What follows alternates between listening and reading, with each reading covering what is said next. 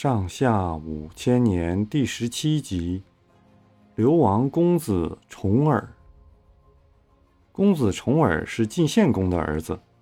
晋献公年老的时候，宠爱一个妃子骊姬，想把小儿子奚齐立为太子，把原来的太子申生杀了。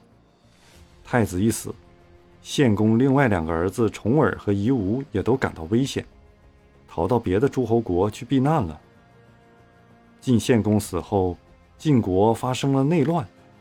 后来，夷吾回国夺取了君位，也想除掉重耳。重耳不得不到处避难。重耳在晋国算是一个有声望的公子，因此一批有才能的大臣都愿意跟着他。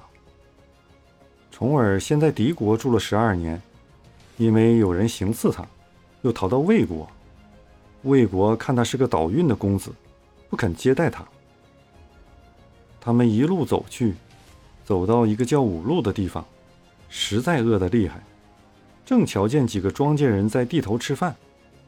重耳他们看得更加口馋，便叫人向他们讨点吃的。庄稼人也懒得理他们，其中有一个跟他们开了个玩笑，拿起一块泥巴给他们。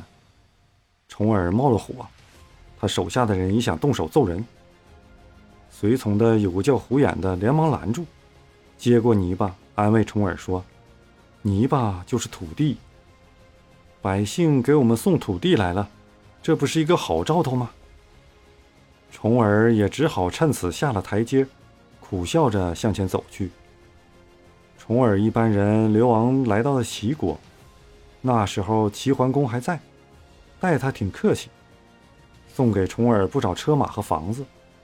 还把本族一个姑娘嫁给重耳。重耳觉得留在齐国挺不错，可是跟随的人都想回晋国。随从们背着重耳，聚集在桑树林里商量着回国的事儿。没想到在桑树林里有一个女奴在采桑叶，把他们的话偷听了去，告诉重耳的妻子姜氏。姜氏对重耳说：“听说你们想要回晋国去。”这很好啊！重耳赶快辩白说：“没有那回事儿。”姜氏一再劝他回国，说：“您在这儿贪图享乐是没有出息的。”可重耳总是不愿意走。当天晚上，姜氏和随从们一商量，把重耳灌醉了，把他放在车里送出齐国。等重耳醒来，已离开齐国很远了。以后，重耳又到了宋国。宋襄公正在害病，他手下的臣子对胡偃说：“宋公是非常器重公子的，但是毕国实在没有力量发兵送他回去。”胡偃说：“这我们全明白，我们就不再打扰你们了。”离开宋国，又到了楚国。楚成王把重耳当作贵宾，还用招待诸侯的礼节招待他。楚成王对待重耳好，重耳也对成王十分尊敬，两个人就这样交上了朋友。有一次，楚成王在宴请重耳的时候，开玩笑地说：“公子要是回到晋国，将来怎样报答我呢？”重耳说：“金银财宝，贵国有的是，叫我拿什么东西来报答大王的恩德呢？”楚成王笑着说。这么说，难道就不报答了吗？重耳说：“要是托大王的福，我能够回到晋国，我愿意跟贵国交好，让两国的百姓过太平的日子。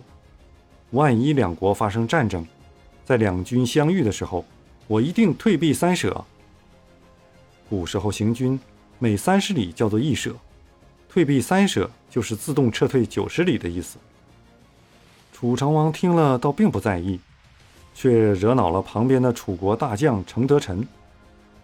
等宴会结束，重耳离开后，程德臣对楚成王说：“重耳说话没有分寸，将来准是个忘恩负义的家伙，还不如趁早杀了他，免得以后吃他的亏。”楚成王不同意程德臣的意见，正好秦穆公派人来接重耳，就把重耳送到秦国去了。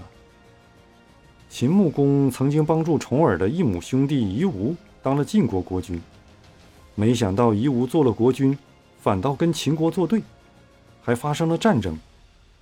夷吾一死，他儿子又同秦国不和，秦穆公才决定帮助重耳回国，所以先把他接到秦国。